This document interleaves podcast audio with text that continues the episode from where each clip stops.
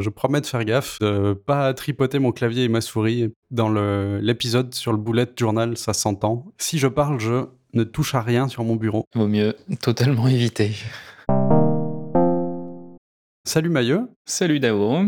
Qu'est-ce que tu bois aujourd'hui? Je bois un Dongtin, un oolong euh, plutôt vert, plutôt léger celui-ci. Alors je sais pas si c'est moi qui me suis planté dans la fusion. Aujourd'hui, le goût est plutôt euh, fin, peut-être même plus absent que fin, je sais pas trop. Et toi, Daoro, qu'est-ce que tu bois? Là, je bois mon thé favori, qui est le Oolong au cœur vert, qui date de 2003. Comme c'était un épisode un peu spécial euh, pour euh, commencer l'année nouvelle, je me suis dit que ça méritait mon thé préféré. Ça paraît être un bon plan. Il est très bon, il est très fin. Non, vraiment, je l'aime beaucoup celui-là.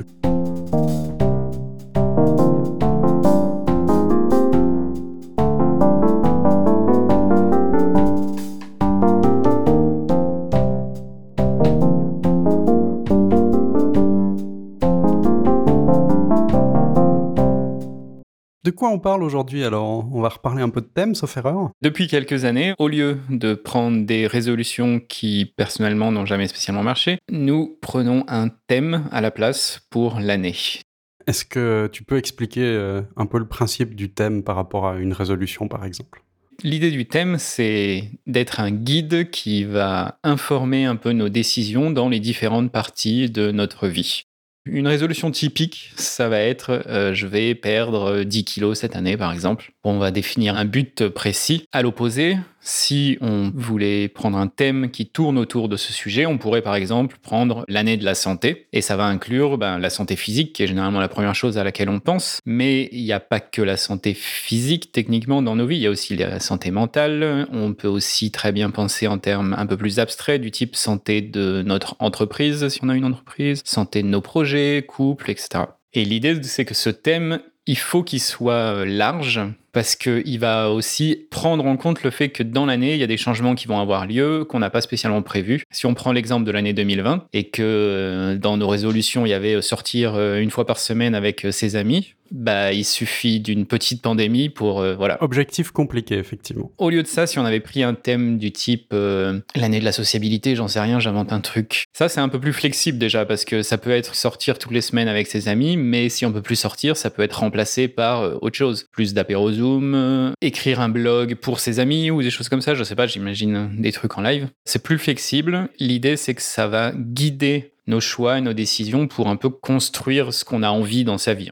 une direction générale comme ça, euh, et ça peut effectivement, comme tu dis, nous aider à prendre des décisions aussi adaptées, toujours en restant sur ce thème euh, sous-jacent. Le petit problème, pour le faire aussi en très vite, d'une résolution comme perdre 10 kilos, c'est un objectif qui est très clair, d'accord, mais en termes d'action, c'est pas très clair en fait. Qu'est-ce qu'on doit faire pour perdre 10 kilos? C'est compliqué de le savoir à partir de ça. Il y a des risques qu'on se rate. Hein. Je pense qu'on a tous euh, et toutes bien raté des résolutions qu'on avait prises, justement à cause de ce genre de problème-là. Ce dont on va parler aujourd'hui, c'est déjà de mon thème pour 2021. Euh, on fera un petit bilan de celui de 2020 aussi. Et puis dans le prochain épisode, ce sera le tien. Voilà, ça risque de prendre un épisode par thème, parce que c'est aussi le moment où on se le révèle entre nous. Donc on ne connaît pas nos différents thèmes. C'est aussi un espèce de brainstorming en live. Quel était ton thème cette année? Le thème pour 2020, c'était Ici et maintenant. Si ça vous intéresse, vous pouvez d'ailleurs retourner écouter l'épisode du même nom, c'est l'épisode 8. Dans Ici et maintenant, pour faire un résumé très court, hein, mon idée c'était d'essayer d'être toujours au bon endroit, de faire les choses au bon moment, d'être un peu présent dans ma vie et de me focaliser sur les choses à faire parce que j'étais très euh, distrait. Quand on en avait discuté, justement, j'ai réécouté l'épisode pour euh, me ressouvenir un peu, tu avais identifié principalement quatre euh, choses qui te paraissaient à ce moment-là importantes. Donc le premier, ça avait été les contextes de travail. Déjà à l'époque, il me semble que tu avais commencé à séparer des sessions sur ton ordinateur pour avoir une session de travail et une session perso. Ça, c'est quelque chose que tu as vraiment conservé euh, tout le long de l'année, il me semble. Oui, et heureusement Ça avait commencé encore par euh, plus simple pour dire que je voulais arrêter de travailler en permanence à la maison. La pandémie étant passée par là, ça s'est révélé compliqué. Heureusement, le thème est resté assez vaste pour dire non, je veux euh, séparer un peu les choses, je veux être au bon endroit, je veux être ici. J'ai effectivement des sessions séparées sur mon ordinateur pour euh, une qui est vraiment dédiée au travail, une qui est dédiée au loisir. Et dans le sens de changement de contexte aussi, je me suis forcé à sortir régulièrement, à ne plus manger devant mon ordinateur, mais vraiment un autre endroit pour euh, justement séparer les contextes. Le thème a quand même guidé ces choix-là durant l'année pour que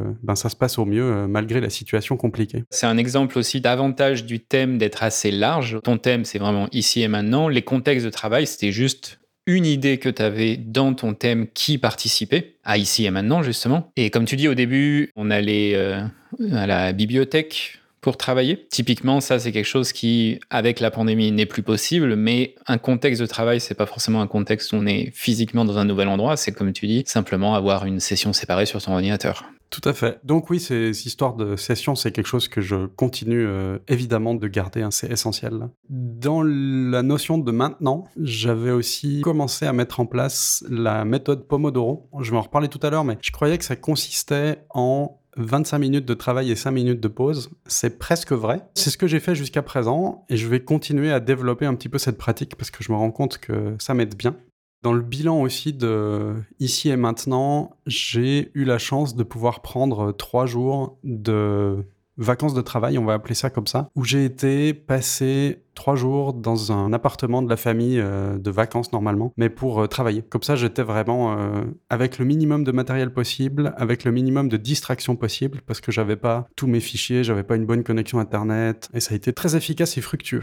Ces vacances de travail, c'est quelque chose que tu as utilisé pour avancer un projet spécifique, ou alors c'est quelque chose que tu as utilisé un peu pour réfléchir de manière générale à ce que tu faisais? Un peu des deux. Il y avait un projet un peu spécifique que j'ai toujours pas lancé, mais qui est en bonne voie là justement, il traînait. Et le fait de pouvoir prendre euh, trois jours pour euh, me concentrer un petit peu dessus, c'était vraiment bien. Mais après, le temps libre que j'avais à ce moment-là, je l'ai utilisé pour euh, lire un peu plus, parce que c'est toujours des choses que je trouve que je fais pas assez. Donc là, c'était l'occasion de pouvoir bien lire, puis de pouvoir réfléchir aussi à des choses, entre autres, faire un bilan du thème.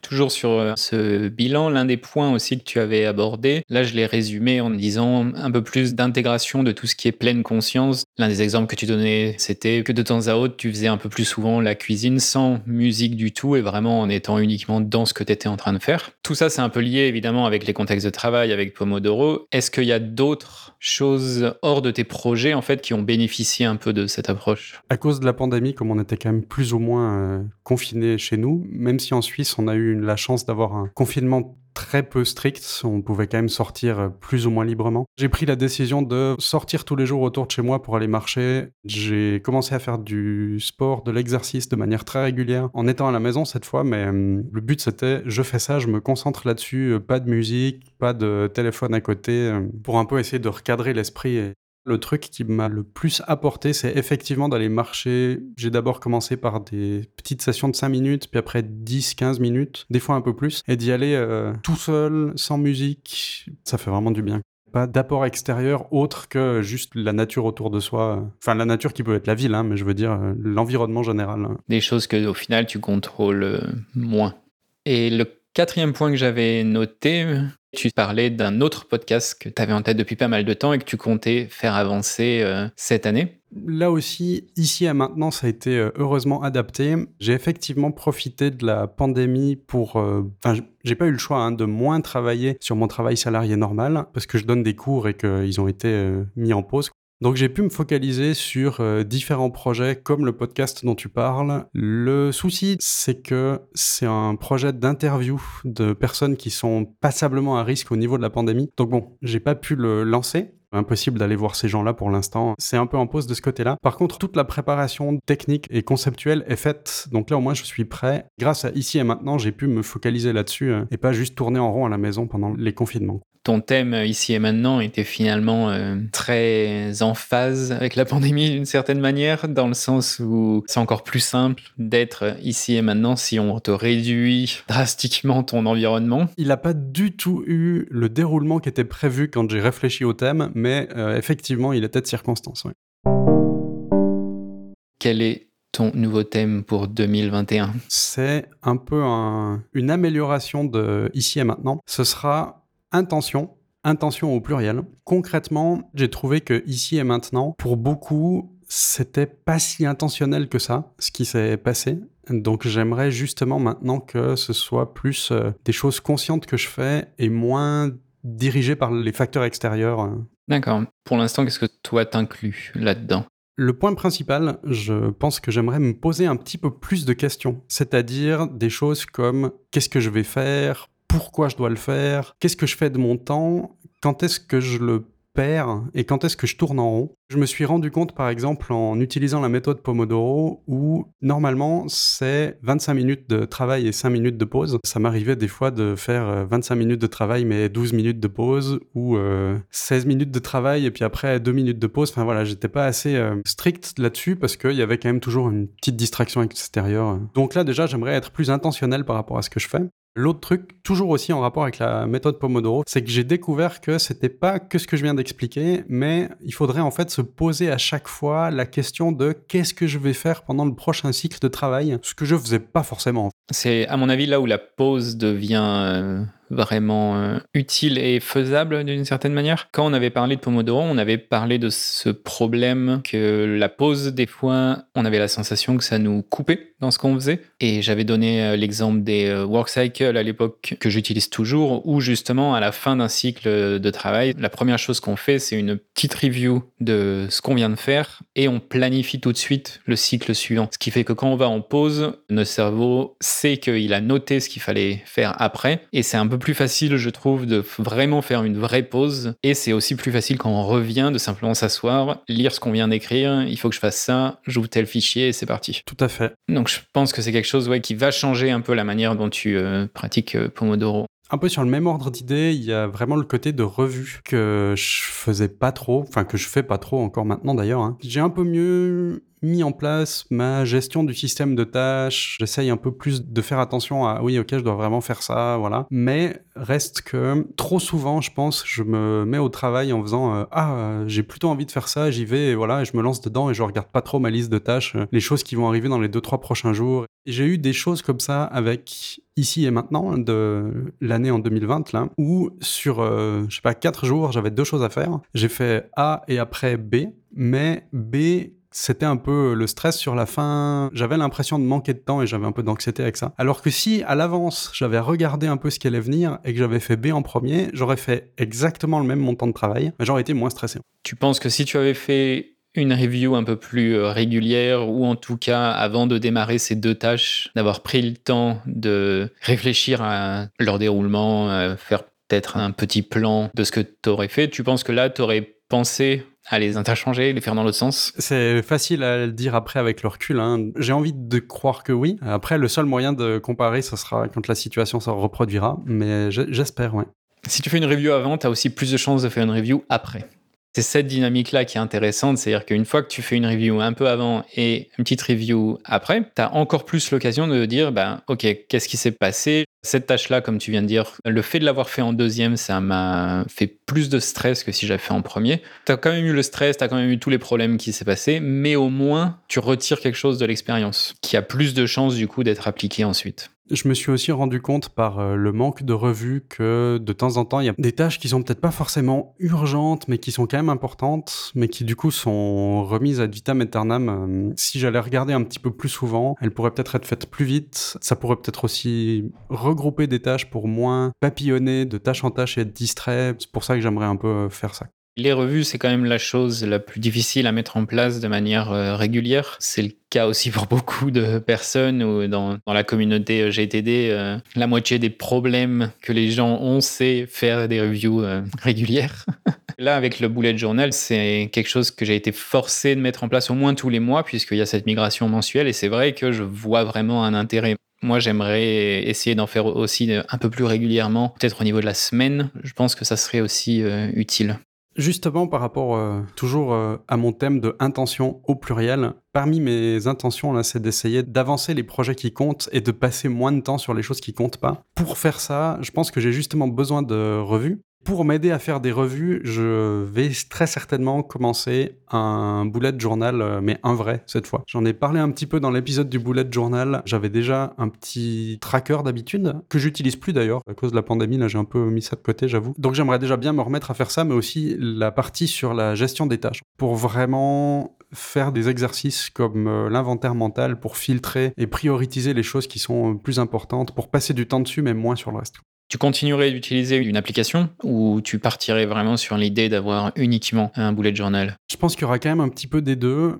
Parce que si je prends l'exemple du podcast, j'ai une liste de tâches, de choses à faire dans le podcast qui a un modèle que je peux répéter d'épisode en épisode. Je pense que je pourrais tout à fait utiliser ça en combinaison avec le bullet journal où sur le papier j'écris euh, aujourd'hui je m'occupe du podcast. Pas sous cette forme-là, mais voilà. En, gros, ça veut dire ça. Et c'est tout, j'ai pas forcément besoin d'aller dans plus de détails alors que dans l'application, il y a euh, bon, alors à quelle étape j'en suis, qu'est-ce que je dois faire maintenant, euh, l'utiliser plus pour gérer les projets que tu es en train de faire plutôt que les tâches de chaque projet. Oui, mais aussi pour l'exercice de discipline et des intentionnalités, de mettre aussi des tâches courantes comme, euh, je sais pas, aller faire les courses ou sortir la poubelle, de quand même le mettre dans le bullet journal. Hein. Disons, toutes les tâches qui sont pas répétitives, liées à un projet, où il y a vraiment des étapes qui doivent se faire dans l'ordre et où on a besoin d'avoir le suivi de où est-ce que j'en suis par rapport à ces différentes étapes. Ça, ce serait dans les applications et tout le reste, ce serait vraiment dans le bullet journal. Ok. On va voir si ça marche, hein, je sais pas. J'aurais peut-être envie de tout mettre dans le bullet journal ou de mettre le minimum dedans, j'en sais rien. Mais je sens que c'est un exercice euh, difficile, ça, ça me fait pas envie de le faire, hein. c'est assez inconfortable, je pense, mais qui m'apportera sûrement beaucoup. Ce que tu cherches là, c'est le, cette capacité de filtrage. C'est ce que tu t'attends à trouver à cause de la friction, de devoir plus filtrer ce que tu as à faire. C'est un des points importants d'avoir cette vue. Qu'est-ce qui est important, vers quoi je veux me concentrer? Si je veux que ça marche, ça veut dire qu'il faut que j'y vienne tous les jours et que je regarde un petit peu ce qui se passe et que je prenne du temps pour me poser des questions sur qu'est-ce que j'ai fait et qu'est-ce que je vais faire, des choses que je fais pas trop avec l'app actuelle. Ce sera un peu le grand défi, en tout cas de mise en pratique, c'est le lancement du bullet journal. Et puis après, ben, que je sois un peu plus intentionnel sur ce que je fais, un exemple concret, je dois faire des démarches administratives qui m'ennuient. à chaque fois, dans ma liste des tâches, il y a oui, mais tu peux aussi monter l'épisode du podcast. Et ça, ça me plaît beaucoup plus. Je regarde pas trop la liste des tâches à ce niveau-là. Je fais ah non, mais là, je suis en train de monter le podcast. Allez, je, je continue. Donc c'est bien, je le fais. Hein. Ici et maintenant, je le fais. Mais en même temps, intention, hmm, ouais, je le fais parce que c'est ce que j'étais en train de faire et je me pose pas d'autres questions. Ce que tu veux, c'est un peu tenter de casser l'inertie habituelle que tu as au final avec ce thème, un peu sur tous les aspects euh, de ta vie. Il y a un petit peu de ça. L'inertie qui, des fois, elle peut être positive. Hein. Comme j'ai dit, si je suis dans le montage du podcast, c'est bien, ça avance au moins. C'est mieux ça que l'inertie de je traîne sur YouTube en rond. Mais euh, que ce soit fait de manière intentionnelle et pas externe. J'ai une dernière question en fait sur ton thème. Est-ce que ça veut dire que tu vas faire du time tracking à partir de cette année?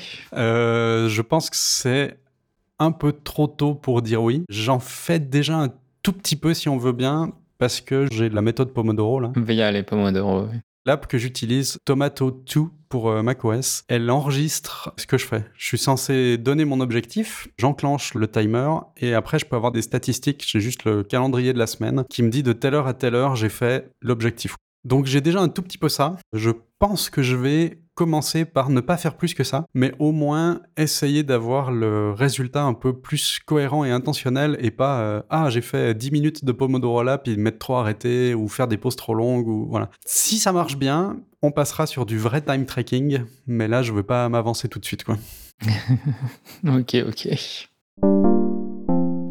On a donc parlé de mon thème pour 2021. Euh, Dans le prochain épisode, on parlera du tien. Évidemment, le but, c'est pas que tu le révèles maintenant, mais hum, est-ce que tu as déjà une idée? T'en es où? Alors oui, j'ai déjà une idée, mais j'ai pas pris le même temps que d'habitude pour l'instant pour vraiment euh, explorer qu'est-ce que ça voudrait dire et puis comment est-ce que ça s'imbriquerait avec mon thème actuel donc pour 2020 qui était fondation. C'est quelque chose que je vais faire pendant le break euh, de fin d'année et début de l'année prochaine, on enregistrera donc mon épisode sur le thème 2021.